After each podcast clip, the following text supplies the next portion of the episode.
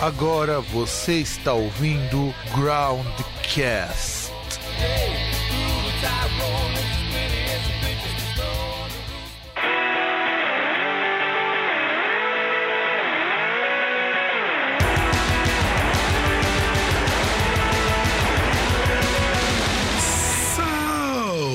Saudações, amigos e amigas do meu, do seu e do nosso programa Groundcast. E nessa semana, voltando com o Groundcast Explica, que é um programa que eu faço muito de vez em quando porque dá um trabalho do caralho fazer isso daqui. Eu vou comentar não um estilo musical como venho fazendo, mas vou comentar o que é subcultura. Nós fizemos no Groundcast regular um programa sobre contracultura, que eu vou deixar linkado aqui embaixo para vocês poderem escutar e também degustar esse programa, para a gente poder depois falar sobre subcultura. Subcultura, então, se você vai chegar aqui, eu recomendo que você primeiro escute o programa. Então, vai lá, escuta o programa sobre subcultura, que ele tá legal. Subcultura não, desculpa, sobre contracultura, que ele tá legal pra caralho. E depois volta aqui, porque se você não conhecer alguns conceitos de lá, talvez algumas coisas não façam o menor sentido. Então, aproveitando esse seja aproveitando isso daqui, produção, vira o bloco, porque a gente vai começar o nosso programa. Gente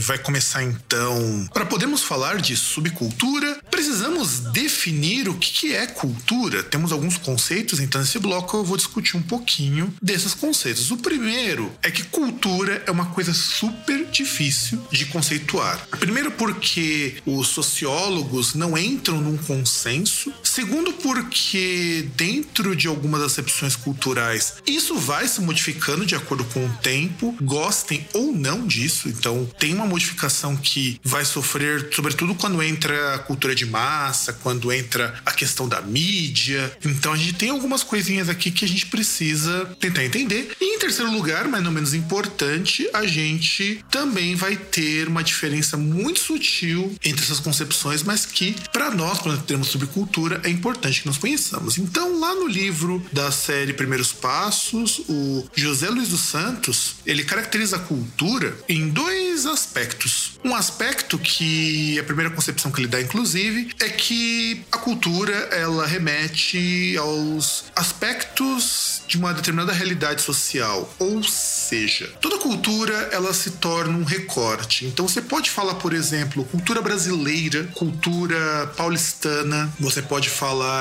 de cultura dos índios, chavantes, você pode falar cultura dos habitantes de determinada região. Então, nessa acepção social, é, isso representa o seguinte: quando a gente vai falar de cultura, nesse primeiro conceito, estamos falando de local. Então, o local determina muito o tipo de cultura prevalecente. E a segunda concepção, que é a que nos serve também muito bem, é que as ideias e as crenças elas representam um corpo cultural. Lá o povo da análise do discurso vai chamar isso de etos ou etos discursivo, não importa muito o nome que você dê. Nessa concepção, a gente entende que cultura ela é, acima de tudo, um fenômeno que interfere no modo de agir e no modo de pensar das pessoas. Então, por exemplo, quando você fala de ideias e crenças, vai existir nesse etos uma série de regras, uma série de objetos, uma série de coisas relacionadas a isso. Então, você tem a cultura brasileira, mas você também tem a cultura dos jovens da periferia brasileiros que moram em São Paulo. Então, quando a gente está pegando essa forma de pensar, vocês vão perceber que, por exemplo, o jovem de classe média, ele tem um pensamento que é diferente do jovem de classe mais pobre. Então, por que, que o funk ostentação, por exemplo, faz parte dessa cultura aqui em São Paulo? Porque são pessoas criadas no meio urbano, que veem na compra de coisas muito caras o símbolo da ação social, etc. Então, isso dentro do José Luiz dos Santos. Agora, indo para o Dick Hebid,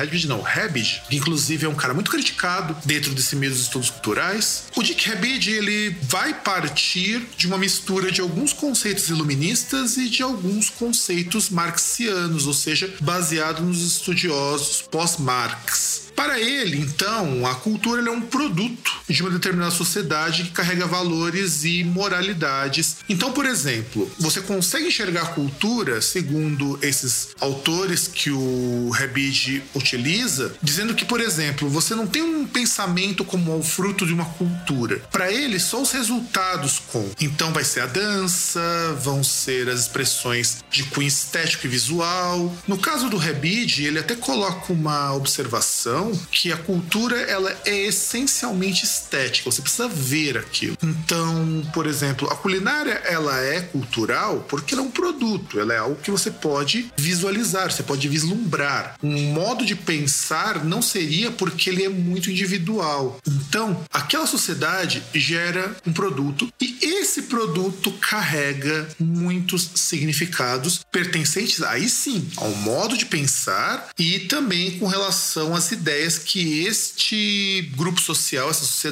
possui. Podemos dizer, por exemplo, que isso acontece numa esfera que é muito mais simples, se nós para analisar dentro da concepção do Rebide, se nós pensarmos, por exemplo, em música, que é o foco nosso aqui do Groundcast, e também é o foco dos estudos culturais, quando eu falar de subcultura. Se você pensar no rock, ele tinha um valor de transgressão e um afastamento das questões políticas. Da mesma maneira que você vai pegar o heavy metal hoje, que é produzido por gente de classe média, branca, heterossexual, não necessariamente homens, que bem claro, mas também homens, em sua maioria. O gótico, que também não foge muito disso. O gótico, inclusive, sofre de um mal tão grande quanto do heavy metal, mas é muito mais visível, é que ele dialoga muito pouco com a classe mais subordinada, porque os valores são muito mais europeus, muito mais elitistas, enquanto produto cultural. É, há muitas referências, por assim dizer. Assim como, por exemplo, você pega um Iron Maiden que vai contar muita coisa de história, ainda que de forma bastante relaxada. Dentro das letras, isso traz um, um ar de intelectualidade que é fruto de uma classe média de onde essas pessoas vieram e que também a realidade europeia é diferente da nossa no mesmo período. Agora, a terceira concepção, que para mim é uma concepção que também nos ajuda muito a entender o que é subcultura, vem do Stuart Hall. O Stuart Hall, ele juntou com outros acadêmicos, no livro que vai estar até citado aqui nas indicações bibliográficas. Tem também um pouquinho lá sobre a pós-modernidade. Eu vou também deixar aqui todas as referências que eu utilizei, o que eu sei que tem coisa legal para vocês verem sobre o assunto. O Stuart Hall, ele vai dizer o seguinte, que a cultura, ela é a forma que o indivíduo molda a realidade e essa modificação da realidade tem um significado. Então, por exemplo, uma música, no sentido estrito, ela é uma sequência de sons harmoniosos, ou não, em muitos casos não vai ser harmonioso, mas vamos imaginar na concepção mais purista do, da coisa, que então a música ela é isso, mas de repente uma música romântica feita num Brasil para adolescentes entre 13 e 16 anos, que fala das desilusões, vai carregar então que vai modificar, ela é parte da realidade, ela incorpora elementos da realidade e dá um significado para aquilo. E esses significados, eles são compartilhados. Então, no caso do Hall, ele vai dizer que a cultura, ela passa pela realidade, se apropria dela, é apropriação nossa de elementos da realidade e de significados que são compartilhados por um determinado grupo. No caso a gente pode interpretar, pegando a acepção dele, de uma forma assim. Por que, que de repente você pode ser otaku, mesmo que você não more no Japão? Já parou pra pensar nisso? Por que, que você pode, de repente, gostar de um determinado país, se identificar com um determinado país, mas quer ter pisado lá e muitas vezes você nem vai visitá-lo? Isso vai acontecer porque dentro do que o Stuart Hall coloca, boa parte da bibliografia dele, não só nos livros citar aqui, existe uma questão de que o ser humano, ele, devido aos fenômenos da globalização, ele passa a ter uma identidade fragmentada. E a subcultura é um desses fragmentos, inclusive. Então, de repente, você vai ter que ser um brasileiro, mas ao mesmo tempo você se identifica com algumas visões que são europeias, mas de repente você adota determinadas posturas mais conservadoras. Isso que ajuda a explicar em parte, por exemplo, por que, que de repente o cara pode ser gótico, headbang, Que são frutos de uma inconformidade com a, com a sociedade padronizada do pós-guerra, por que, que eles podem ser conservadores? Porque a partir do momento que você assume essa mudança da realidade, você passa também a adquirir para si, nessa fragmentação identitária multicultural, todas as ideologias e elas vão entrar em conflito. Então, vou até abrir um parênteses aqui nessa explicação para a gente poder falar depois do conceito de subcultura, que vai ser o nosso bloco maior. Quando nós falamos de subcultura, gente está falando de um indivíduo fragmentado, quando nós falamos subcultura no século XXI. Essa ideia de fragmentação do indivíduo surge depois do finalzinho da Segunda Guerra Mundial. O que vai acontecer é o seguinte: entra para a filosofia, e isso daqui é uma coisa muitíssimo importante para a gente entender, uma ideia de estudar por que o ser humano, de repente, ele não tem mais certeza das coisas. Então surge uma linha de filósofos que vão se dedicar a entender esse tipo de coisa. Então, o mundo, aí eu vou pegar até a definição do Stuart Hall, quando ele fala sobre pós-modernidade, o mundo ele passa a ser não mais aquele mundo cartesiano lá do século XVIII que os iluministas propunham, que é o ser humano integral, e o mundo também não deixa mais margem, por causa até da Segunda Guerra Mundial, para ser aquele mundo sociológico proposto pelo Marx. O Marx ele propõe que o mundo ele é formado pela interação social. O sujeito sociológico, então, é um sujeito que está inserido num contexto numa situação e esse contexto e essa situação transformam o indivíduo em parte de alguma coisa. Então ele é um sujeito integrado. É o que permite a gente entender, dentro da concepção marxista, a luta de classes, por exemplo. Quem é burguês, quem é proletariado, que tem seus lugares muito bem definidos e sua sociedade muito bem definida. Dito isso, chegamos no pós-segunda guerra. Os autores vão chamar pós-guerra, mas eu já digo que é Segunda Guerra Mundial, porque a gente começa na segunda metade da década de 40 a ver essas coisas. Então, quando se fala nesses teóricos pós-guerra, a gente está falando, num primeiro lugar, numa teoria, para mim é muito mais importante, dizer que é uma teoria e não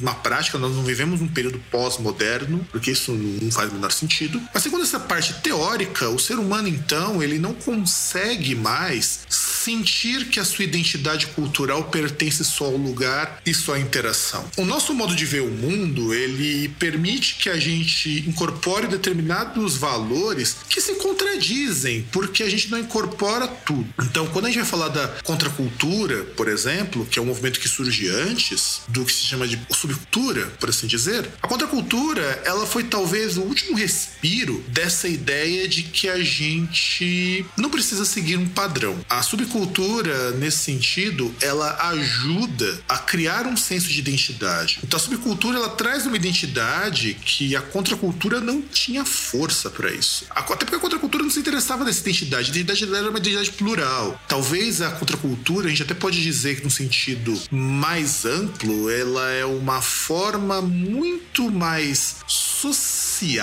muito mais globalizada do que vai ser a contracultura per se. Mas não quer dizer que a contracultura não seja depois individualista, não vai dizer que a subcultura também não seja também mais internacionalista ou mais globalista, mas não importa. O interessante é que aqui a gente entende que cultura é um eixo muito grande de coisas, é uma parte social muito grande. Então, por exemplo, quando você come arroz e feijão, você não está comendo só uma refeição que é no teu dia a dia, aquela coisa que muitas vezes, muitas vezes você até não gosta, mas come porque é o que tem ali, mas está consumindo toda uma tradição cultural de se misturar grãos de feijão cozidos, muitas vezes na panela de pressão, um arroz que é cozido, muitas vezes com água quente, que nós pegamos um pouco dessa coisa de fazer arroz dos italianos. O comer feijões não é uma coisa muito europeia, pela verdade, mas a gente incorporou porque feijão é uma fonte de proteína relativamente barata e normalmente quando você pega os acompanhamentos, os acompanhamentos também são coisas muito simples, porque é o que dá tempo das pessoas fazerem. Então, um arroz, feijão, ovo frito e uma salada é um prato completo que você pode fazer num espaço de tempo curto e que muito dificilmente alguém não gosta aqui no Brasil. Isso é uma coisa chamada de cultura. A cultura do brasileiro entra nisso. Paralelamente, quando você vai, por exemplo, para os Estados Unidos, eles não ligam muito para o almoço, comem lanche, porque normalmente é um país em que o almoço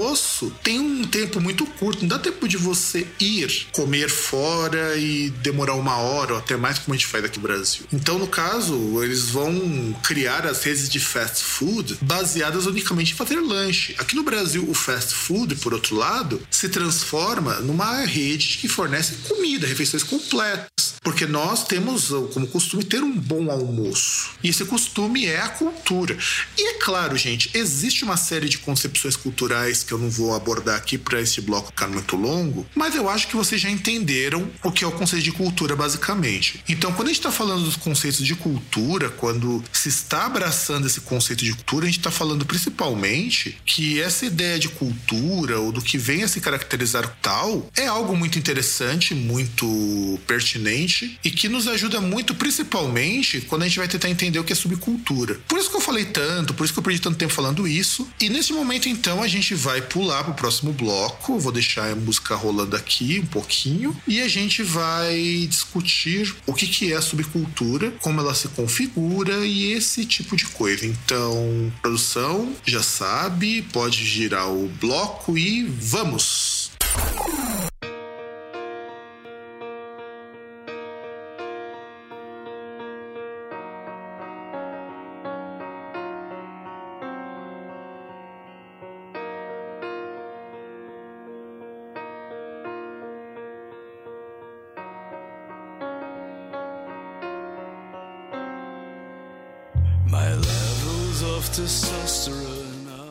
Vamos falar então sobre o que, que, são os conceitos de subcultura. Então se prepara que tem coisa pra caralho agora. Tem, vocês vão ouvir muita coisa. Primeiro vamos pegar o já citado Dick Rabbit. Pro Dick Rabbit, a subcultura é um movimento iniciado por jovens. Inclusive, vale abrir aqui um parênteses. Normalmente os estudiosos não gostam muito do termo subcultura. A bem na verdade, embora esse termo seja muito utilizado, muita gente use, eles preferem o termo cultura jovem, porque assim como o Rebid ressalta, subcultura é um movimento que ele inicia na, na Segunda Guerra Mundial, no finalzinho da Segunda Guerra Mundial, e ele é essencialmente estético, formado por jovens nesse sentido. E qual que é a ideia desses jovens? É você quebrar os padrões culturais hegemônicos numa maneira muito parecida com a contracultura. E, e é que vem muito das críticas com relação ao Rebid, porque muito do que ele coloca está muito mais próximo do conceito de contracultura do que qualquer outra coisa. Mas ele ressalta algumas coisas importantes quando a gente vai falar sobre a questão da subcultura, que é a seguinte: ela existe, pelo menos inicialmente, naquela fase em que o jovem, que o adolescente está formando a sua identidade enquanto indivíduo e ele precisa de algum grupo para se sentir integrado. E é claro que como fenômeno cultural também, é muito comum que as pessoas vejam só como uma fase, e isso não é errado. Nem sempre o indivíduo ele consegue se identificar com aquele grupo sociocultural durante a vida toda. Há aqueles que se identificam. Você pode ser gótico com 40 anos, por exemplo. Você pode ser headbanger com 60 anos. Você pode curtir música techno e ferver na balada antes dos seus 22 anos. Então, na verdade, a ideia de que você vai ter que ser jovem, ela não é toda verdade, mas é verdade que muitos do que entram dentro dessas subculturas acabam em determinado momento da vida por não se identificar mais. E não há problema nenhum, da mesma maneira que também não há problema com quem se identifica até o fim da vida. O importante aqui, até pela concepção introdução do Rabbit é que a gente entenda que a subcultura ela inicia na juventude. E, e aí a gente entra no, com o James Andrew Bennett, que ele estuda a subcultura, a questão subcultural, e ele aponta que de onde que veio esse, esse interesse por estudar a subcultura surge na Universidade de Chicago, lá no grupo de estudos sociológicos, e surge quando você começa a ter, justamente nesse período pós-segunda guerra, um comportamento delinquente de jovens, e eles queriam entender o que que acontecia, como que esses grupos se organizavam, e aqui vale abrir também uma explicação. Ele entenda como delinquente o grupo que eles vão chamar de Deviant, é aquele grupo que não se alinha com a proposta do período, é aquele grupo que não tem aquele sonho de nascer, estudar, se formar numa boa universidade ou conseguir uma boa formação, ter um emprego para a vida toda, casar, ter filhos, comprar pra caramba. Não tem esse interesse. São jovens que vão desafiar uma visão muito velha de. Então, até o James Andrew ele coloca que a ideia de que a subcultura ressalta o conflito de geração por justamente delinquir, por justamente não, não se apoiar nisso, é o que nos dá, por exemplo, a questão dos estereótipos. Então, não existe uma subcultura sem o estereótipo. Por mais que ele não seja verdadeiro em nível individual, no coletivo ele precisa existir. Senão você não tem subcultura, senão você tem um comportamento comportamento muito mais individualista. Por exemplo, o gótico vai se vestir de preto, sim. Então, mesmo que nem todos os góticos se vistam de preto, mas o estereótipo permanece. Os headbangers ou metaleiros vão ter cabelo comprido quando forem homens, vão manter barba se for possível, vão utilizar camisas de banda, camisas não, camisetas. Vão utilizar camisetas de bandas, vão gostar de um som mais agressivo. E quando a gente pensa nisso, é dentro do que o Bennett diz é quando surge nesses mesmos jovens, e vale entender jovens no sentido mais amplo que vocês puderem pensar, esses jovens eles têm o desejo de fugir dessa realidade. E ele rejeita que a cultura homogênica, homogênica não, né? Hegemônica, cultura hegemônica traz. Então pensei no seguinte, tudo que for pop, portanto, é rejeitado pela subcultura, não importa qual. Então, de repente você ter gente hoje que gosta de pop, mas também gosta de heavy metal, se identifica como metaleiro, foge um pouquinho da ideia da subcultura sentido de integração. Não quer dizer que esteja errado. Nada do que eu falar aqui, gente, não interpretem mal, vai estar errado. O que acontece na verdade é que a subcultura ela pressupõe uma oposição e uma negação do que não é subcultural. Por isso que ela é relegada ao plano mais baixo, ao plano mais underground, por assim dizer. Então, de repente, você gostar de uma coisa, veja que o gostar simplesmente não é suficiente para você fazer parte daquela estrutura. Então você não é um headbanger só porque você gosta de heavy metal. Basta você ver um show do Iron Maiden. O show do Iron Maiden tem milhares de pessoas que gostam do Iron Maiden. Mas na metade não é metaleira, mas gosta do som. Então, de repente, você se identificar com uma subcultura implica numa série de códigos que a gente tem que entender. E esses códigos eram o que o pessoal da Universidade de Chicago estudava. Então, como que esses grupos se organizavam? E eles descobriram que esses grupos subculturais, eles eram interessantes porque eles tinham um padrão de organização muito interessante, tinham um código próprio de conduta, que isso tudo eu vou comentar mais para frente, ainda nesse bloco. E dentro disso vai surgir, aí sim entramos novamente no Stuart Hall, que ele diz que para que exista subcultura é preciso que você se aproprie de algum fragmento, de algum elemento de uma cultura já existente e já consolidada. E ela pode ser ligada a gestos, a atividades, a gostos musicais, a vestimentas, até mesmo visões de mundo. Então ela meio que dá uma uniformizada em algum desses parâmetros. Então você abre um pouco mão de um individualismo egocêntrico para você poder fazer parte de um grupo. E isso que é importante para nós entendermos também como é que a concepção de você se sentir parte de algo. O ser humano, como animal sociológico, ele precisa abrir mão da sua individualidade em troca de pertencer a um grupo. Então você não é 100% individualista. Até porque se você o for, você não consegue conviver nessa sociedade. Então a subcultura ela é uma forma também de você abrir mão dessa individualidade egocêntrica em busca de de um reconhecimento e de uma integração como um grupo. Mesmo que essa integração muitas vezes ocorra pelo fato de as pessoas não te baterem muito quando você chega num rolê. Essa é a verdade. Então, dentro do que o Hall diz, você pode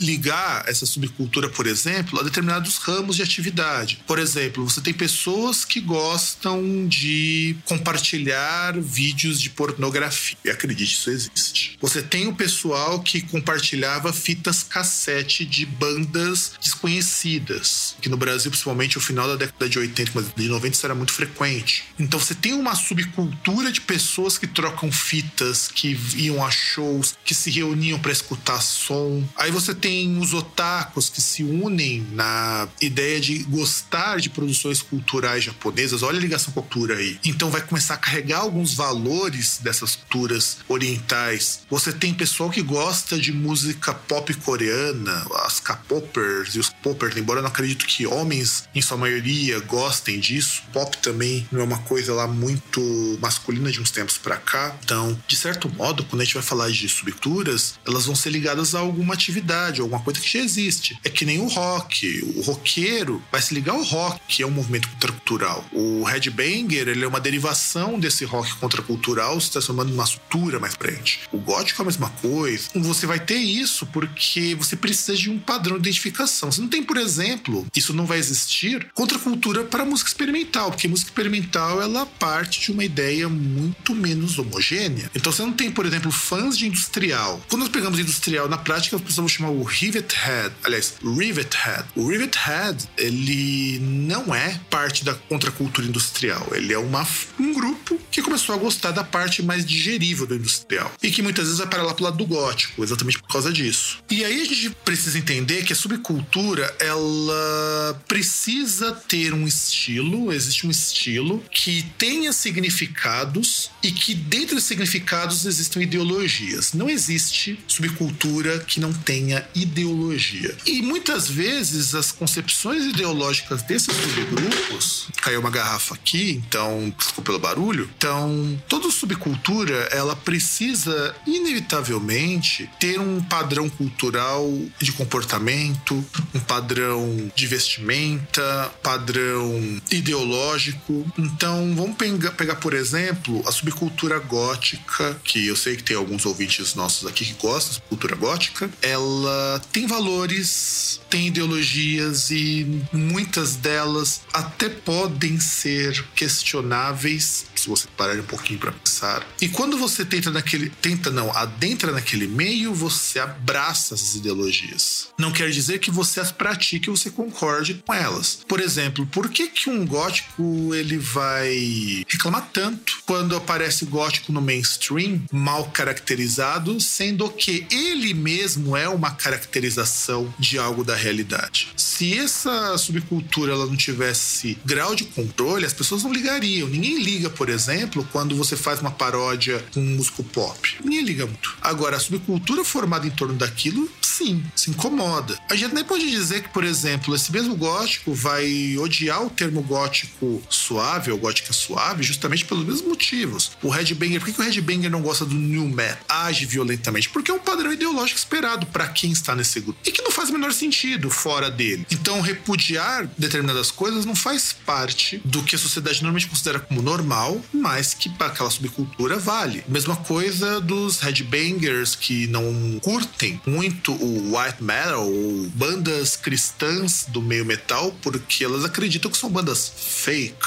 por assim dizer. Então, quando a gente vai pegar essa questão ideológica, a primeira coisa é uma reação a qualquer forma de apropriação disso. Então, esse tipo de situação, esse tipo de coisa, que eu particularmente tenho algumas ressalvas, ela faz parte do código estabelecido, faz parte da relação sim. Isso eu tô falando dessa parte comportamental, mas vamos pegar por investimento. Por que que gótico e headbanger utilizam coturnos? No caso do, do, de ambos, é herança do punk. E o punk usava aquilo por quê? Porque aquilo ali era calçado da classe trabalhadora. O trabalhador vestia coturno, então, para o trabalhador, aquilo ali era parte do seu uniforme de trabalho. Por que, que as roupas eram rasgadas inicialmente também? Por que o cabelo espetado? Porque eram todos símbolos extremamente agressivos. Forma uma forma de agredir a sociedade. Da mesma maneira, o gótico vai continuar isso, só que aí ele vai trazer um ar mais decadente, justamente porque ele parte de uma visão de mundo desencantada. É um mundo que saiu daquela bolha punk que o mundo podia ser modificado, que o mundo podia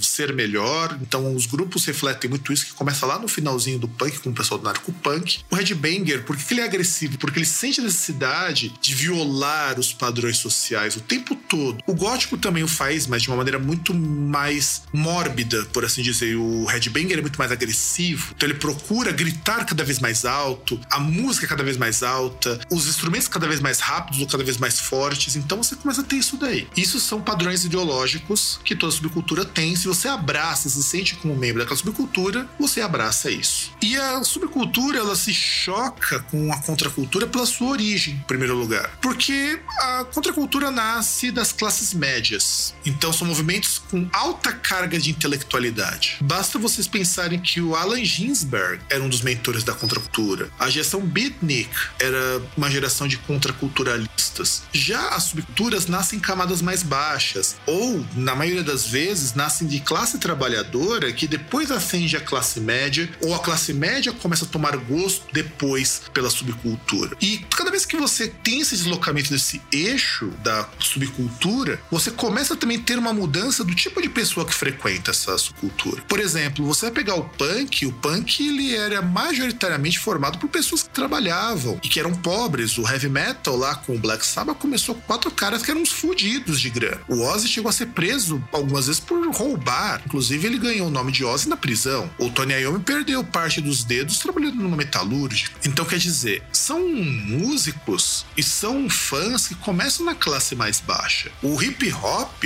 como movimento contracultural, ele é uma oposição ao padrão branco que se inspira muito no Black Power, que esse sim também é um movimento contracultural. E se torna uma subcultura quando você consolida a união. A contracultura não tem essa ideia de unir as pessoas, não tem essa ideia de trazer essas pessoas para uma comunidade grande. E isso que é muito importante para a gente entender, por exemplo, quando vai acontecer de que essa contracultura precisa criar padrões. Então, os padrões da contracultura são padrões sociais simbólicos. Então, o cara que ele é gótico, ele vai se vestir de preto não somente porque ele acha legal. Embora dentro do conceito contracultural ele vai achar legal isso por se identificar com aqueles valores. Mas ele vai vestir preto porque primeiro, aquilo é uma cor simbólica para ele, ou uma ou se for preto, uma cor muito próxima, uma cor muito forte pro vermelho. Segundo, porque ele também vai ser propenso a gostar de coisas como literatura. Não quer dizer que ele vai ser um grande entendido disso. Pelo contrário, na minha experiência própria, eu sei que muitos desses góticos têm um mau gosto muito grande por livros. Nenhum deles vai ser um grande estudioso em profundidade do Edgar Allan mas vai gostar porque o cara é triste pra caramba. Ele vai gostar da tristeza que aquilo levou. Da mesma maneira que o Headbanger vai ser o nerdão fã de Senhor dos Anéis, que de repente é a pessoa que sofre com as pressões sociais e não consegue gritar para ninguém. E o heavy metal vai ser a válvula de escape. Vai acontecer, que nem falo lá no Global Metal, que o heavy metal ele vai ser uma voz de pessoas que não têm voz. Então por isso que ele tem que falar o mais alto possível. Por isso que as angústias pro heavy metal são as mais fortes possíveis. E esses meios subculturais também vão se juntar eventualmente. Aqui no Brasil existe uma cisma, e que eu vou dizer bem sinceramente que uma cisma idiota de que essas subculturas não se misturem, por exemplo. Você teve uma onda no começo dos anos 2000 de que o gótico não se misturava com o headbanger, porque dava a entender que o headbanger se apropriava do nome gótico e fazia festas regadas a goth metal. E o resultado disso é que o gótico no Brasil tá assim muito incipiente e muitos dos frequentadores são pessoas mais velhas, porque você não consegue atrair esse jovem mais como você fazia no final dos anos 80, como na Europa você faz ainda, porque tem o Wave Gothic Treffen, que vocês podem reclamar o quanto quiser de que não é um evento gótico, mas nenhum evento é. O Castle Party, o Dark Castle lá em Tóquio, tem uns Estados Unidos que agora eu não vou me lembrar o nome, mas tava na ponta da língua. Tem o Dragon Con também, são todos eventos que não são eventos puros, porque as subculturas elas conversam entre si, porque compartilham também de determinados aspectos, só que com interpretações diferentes. Muita coisa que o gótico gosta também vai aparecer no metal e vice-versa. Não quer dizer que eles façam parte da mesma coisa, não quer dizer que eles sejam confundíveis, eles são muito marcados Então a subcultura também tem esse lado territorialista, de apropriação e de esvaziamento de símbolos. O Headbanger des desfez o símbolo do punk da mesma maneira que o gótico desfez o símbolo do punk com os coturnos. E essas, e, e essas classes todas, esses grupos todos, eles são todos grupos muito jovens. Então, quando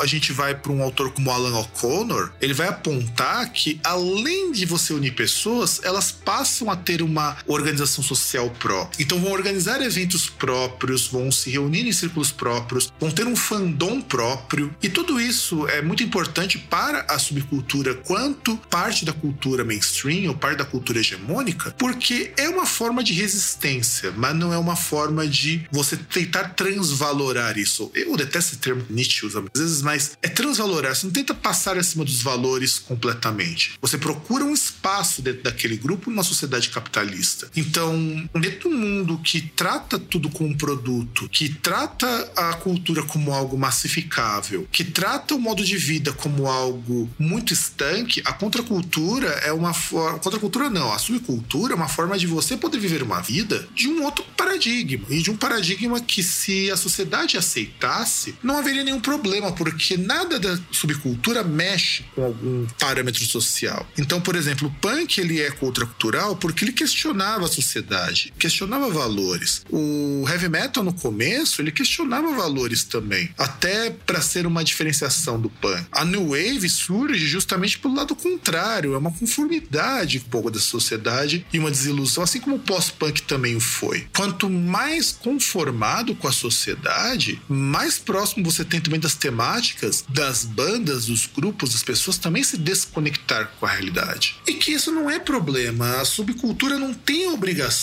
de bater de frente. Não faz muito sentido isso, ela bater de frente. Mas não faz muito sentido também ela ser conservadora, porque é justamente para isso que ela luta. Então, quando a gente vai chegar no, século, no final do século XX, coisa século XXI, ou seja, mais ou menos uns 50, 60 anos depois da acepção da cultura e também da acepção da subcultura, a gente vai ter uma mudança muito radical em como que as subculturas elas se estruturam hoje. Então, para a gente poder falar um pouquinho sobre isso, eu vou dar um break, pedir pro Vegeta trocar o bloco, que a gente vai falar um pouquinho mais daqui a pouquinho. Então, manda bala.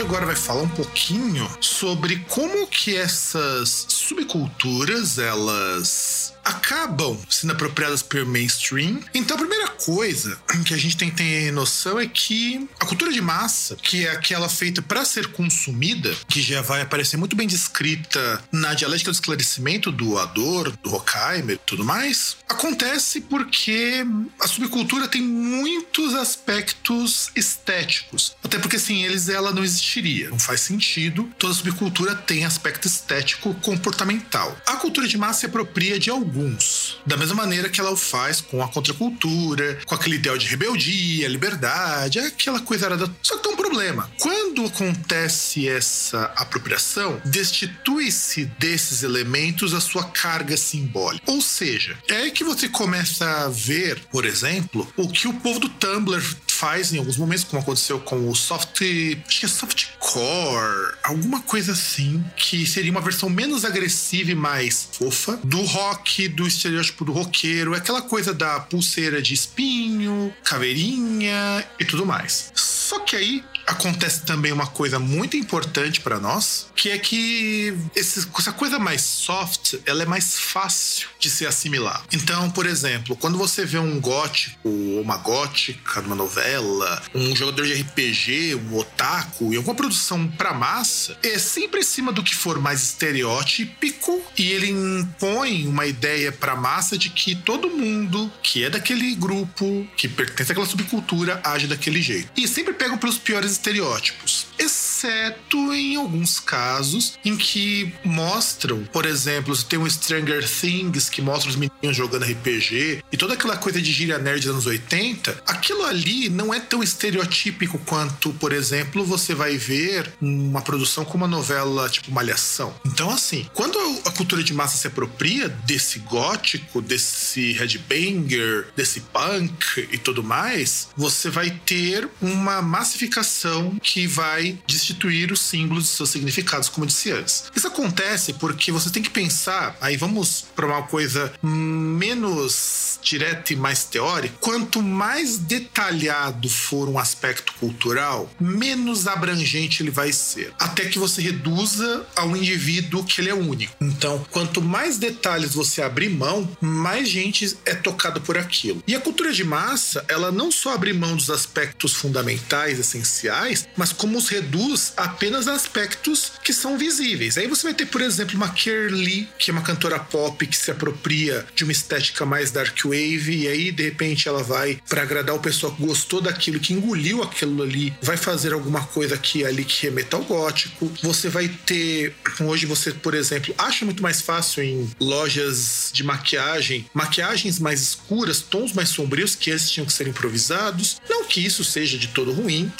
Peças de roupas, acessórios, tudo isso fica muito mais fácil de você achar quando a cultura de massa e o mercado entendem que a subcultura ela é lucrativa. O grupo precisa de apoio e, e é isso que tira a subcultura do seu aspecto contracultural. A subcultura, por ela não se opor diretamente a tudo que o que a hegemonia, o establishment põe, então ele acaba consumindo. Você fica reduzido a um mero consumidor. Então, de repente, você vai ter produções com esse teor mais sombrio. Então, de repente, você imputa temática vampiresca, que é uma temática muito cara a góticos e a headbangers. E, e uma coisa que eu não disse ao longo do programa, eu vou falar mais sobre gótico e headbanger, que é o que eu entendo melhor, mas vale para outras coisas. Então, de repente, aí você coloca um romancezinho estilo malhação, ou seja, uma coisa meio água com açúcar, e você tem lá o crepúsculo. Aí agora, de repente, você pega que mulheres têm que ser aventureiras, então, agora porque mulher também gosta de Tolkien, porque gosta das mesmas coisas que os meninos gostam e que agora foi percebido, e aí você começa a criar coisas que destituem significados simbólicos e heróicos daquilo. Então, de repente, você começa a ter problemas de que aquilo ali fragmenta mais ainda a identidade da pessoa. Porque a cultura popular, cultura popular no sentido cultura de massas, ela não tem preocupação em formar identidades e nem propósito de tem propósito que você consuma. Então, de repente, aparece uma Britney Spears mais sombria, uma Madonna mais sombria também. A Madonna, ela não é nem de longe contracultural. Ela pegou o bonde andando de um monte de coisa que já estava acontecendo, embora ela tenha uma relevância muito grande dentro da música, da produção do establishment, porque ela mexeu um pouco com ele sim. Mas uma coisa é a Madonna fazer o que ela faz, outra coisa é a mulher que trabalha lá na Zona Leste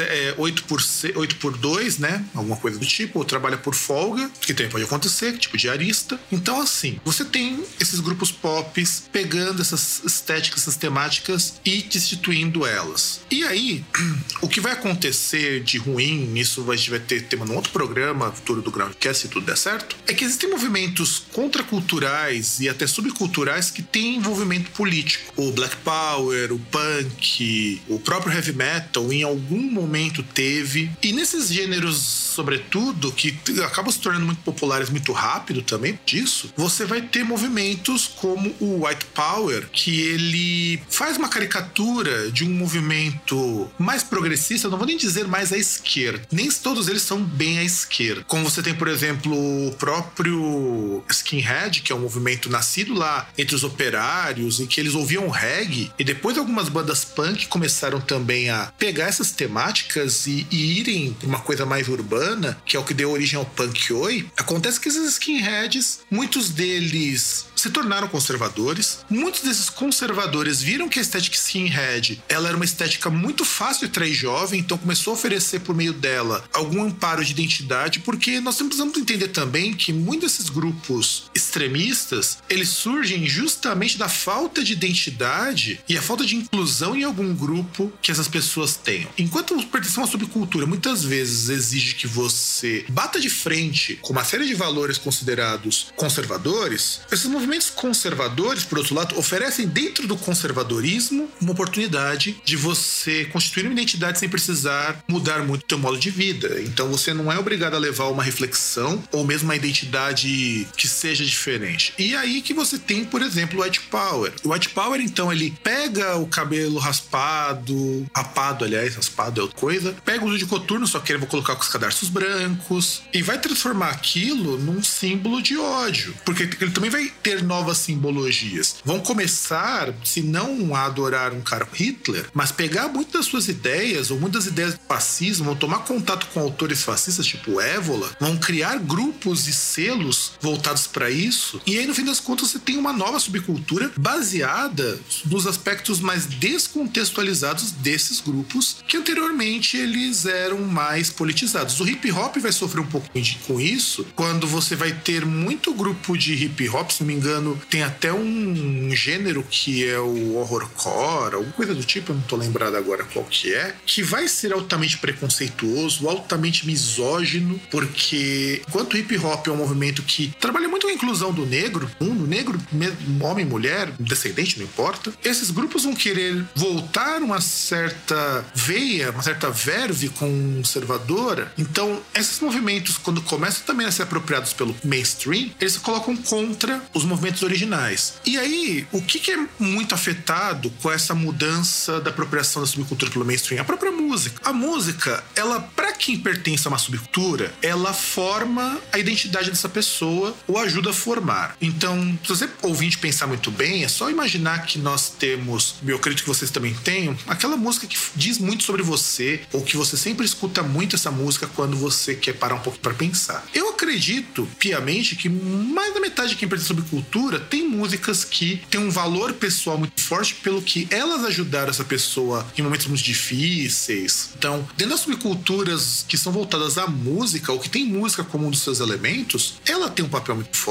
Quando você pega os otakus, que é um outro exemplo, conheço bastante, quando eles se focam em música, sempre música daquele seriado, daquele anime, daquele filme que marcou ele em algum momento da vida. Então, existe uma integração dessa música com o próprio modo de pensar. Só que acontece algo muito ruim que dentro da cultura massificada, você perde esse status de integração com o ser humano. Então, por exemplo, a música, ela vira maiormente um produto e isso afeta até as próprias subculturas. Então, por exemplo, de repente as pessoas da subcultura consomem qualquer coisa que está identificado como metal, como rock, gótico, black metal, com death metal e esquecem de tudo que vem ao lado. Então, de repente, você começa a ter uma proposta de música mais mainstream ou alinhado mais com o discurso hegemônico do que você tinha no começo dessas subculturas. Então, por exemplo, se você perceber bem, muitas das bandas desse underground, elas estão muito mais próximas, sobretudo as bandas grandes, do público de massa do que de você que muitas vezes é um fiel seguidor daquela subcultura. Pega um The Sister of Mercy, por exemplo, ele não tá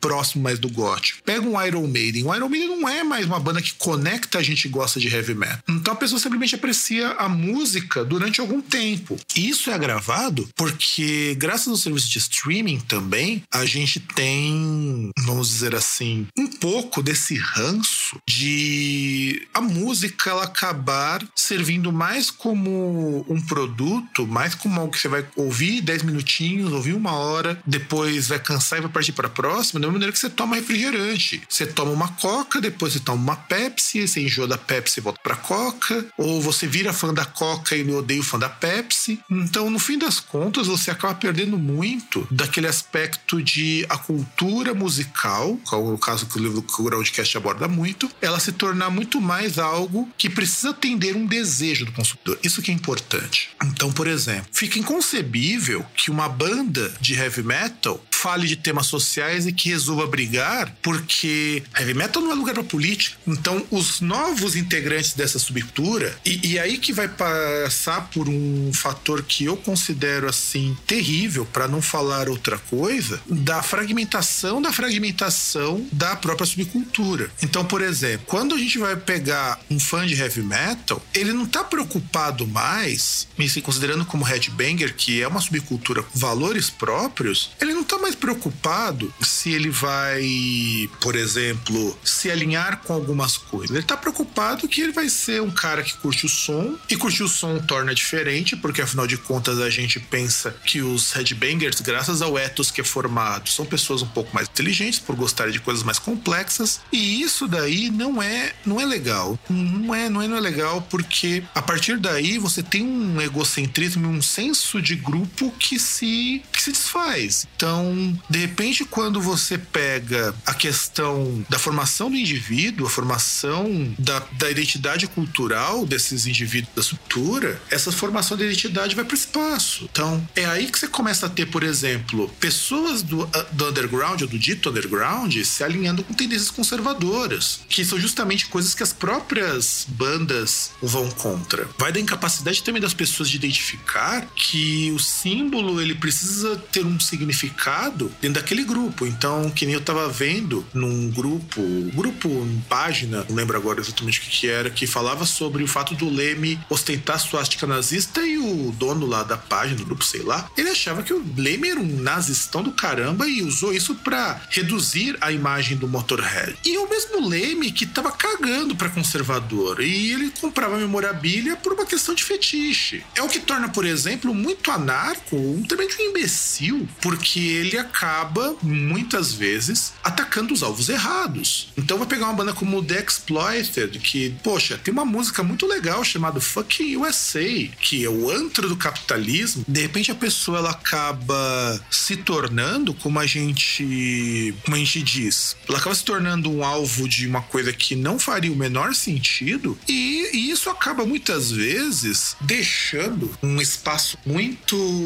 vago, para não falar outra coisa, para que entre qualquer um. Então agora você passa a apenas visualizar determinados fragmentos da subcultura e adotar só o que você acha interessante. E, e é aí que entra, por exemplo, uma coisa muito engraçada. A pessoa passa a curtir o artista, mas se a parte ideológica fizer parte das suas posições, eles ignoram. Então, sobretudo aqui no Brasil, você pega uma banda como Godless North, que é uma banda extremamente racista, ou Iron Blood, ou Iron Kampf 88, o. Enfim, eu não vou lembrar, deve ter umas bandas russas também, Wolf alguma coisa, acho que Wolfsmond, alguma coisa assim, não vou lembrar os nomes agora, que as pessoas gostam, mas sabem que elas são preconceituosas e elas simplesmente ignoram. E eu falo preconceituosas não no sentido de que um ou outro integrante o é, porque isso não é problema. A parte individual das pessoas não é problema. Só que de repente você começa a ver que isso faz parte da propaganda e do público que essas bandas trazem. Você tem praticamente em todos os gêneros musicais, com exceção do pop, versões voltadas ao discurso do preconceito e bandas que se dedicam a isso. Por que não o pop? Porque o pop é dado como algo de baixa qualidade. Então, as pessoas que são adeptas desse conservadorismo não querem algo ruim, não querem algo menor, querem algo com muita qualidade. E é aí que a gente se perde, é aí que a gente percebe que a subcultura, quando cooptada pela indústria cultural, ela acaba se tornando algo terrível. E isso que explica, em parte, por que, que os fãs novos, ou muito fã antigo que também está nessa há muito tempo, tem determinados comportamentos, determinadas posturas que a própria subcultura não admite. Então eu vejo muito exemplo de heavy metal, de artistas que se colocam em posições extremamente conservadoras e artistas não só internacionais, artistas aqui do Brasil mesmo, sendo que eles no fundo no fundo acabam sendo muito menos relevantes até por conta disso, porque existe esse problema de você forçar preconceitos. O Dave que é um puta de um babaca, ele toma um cuidado danado de no Megadeth não colocar essas posições políticas e identitárias dele, porque ele sabe que isso afasta a gente. Queira ou não, a subcultura quando ela se torna conservadora, ela não atrai mais tanta gente, ela afasta, sobretudo, aquele fã mais fiel, porque é aí que você também tem uma diferença muito significativa. O cara da subcultura, ele é, do ponto de vista mercadológico, um consumidor muito fiel. Então, para quem trabalha com isso, para quem lucra com isso, ter um público fiel que gasta dinheiro, que vai a shows, é muito importante. E eu nem falo comprar material, porque nem todo mundo consegue comprar esse material. Embora você vai em eventos, em shows, esse material vende pra caramba. Então não é a falta de grana desses fãs, é muitas vezes o acesso. Não é tão fácil para isso. De repente você consegue comprar por 50 conto aquele CD importado num show, você vai comprar.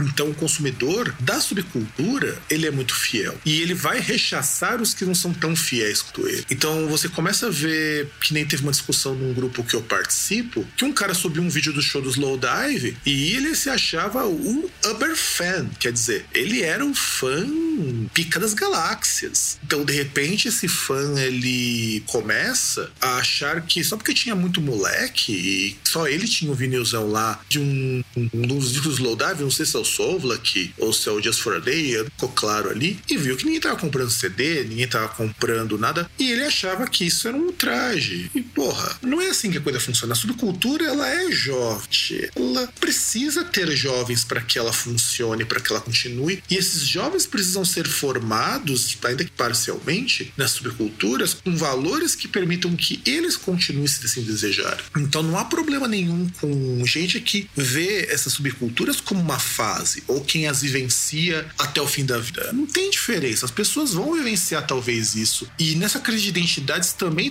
tentar fazer com que essas pessoas que vão entrar na subcultura mudem esse tipo de pensamento nocivo. E as que estão dentro passem a não aceitar esse tipo de comportamento. Então, é nisso que a gente percebe que as subculturas, isso não é só no Brasil, não, no mundo todo é assim. Dado as crises do próprio capitalismo, a subcultura precisa, mais do que nunca, ter um papel mais atuante de se opor a um conservadorismo que chega e fica cada vez mais forte. Só que isso não vai ser possível porque o que, que acontece? Fim das contas, ela se torna um produto de mercado. Se você depende de dinheiro para que uma subcultura se mantenha viva, ela não é mais subcultura. Ela é um mainstream especializado, como disse uma vez uma moça num fórum que eu frequentava. Então era isso que eu precisava comentar com vocês, amiguinhos, nesse programa Broadcast Explica. Eu tô sozinho, evidentemente, porque deu uns problemas técnicos e eu não consegui chamar o César, mas enfim, esse programa tá aí para vocês conhecer um pouco de subcultura e eu gostaria da opinião de vocês. O que vocês acharam? Gostaram do programa? Gostaram do Broadcast Indica com essa temática também explicar algumas coisas? E eu vou ficando por aqui, eu vou deixar vocês com alguma música no final que eu não vou dizer qual é, então tentem adivinhar. Eu sei que é uma música bem legal, já aviso para vocês. E um grande abraço para todo mundo e nos vemos na semana que vem. Tchau!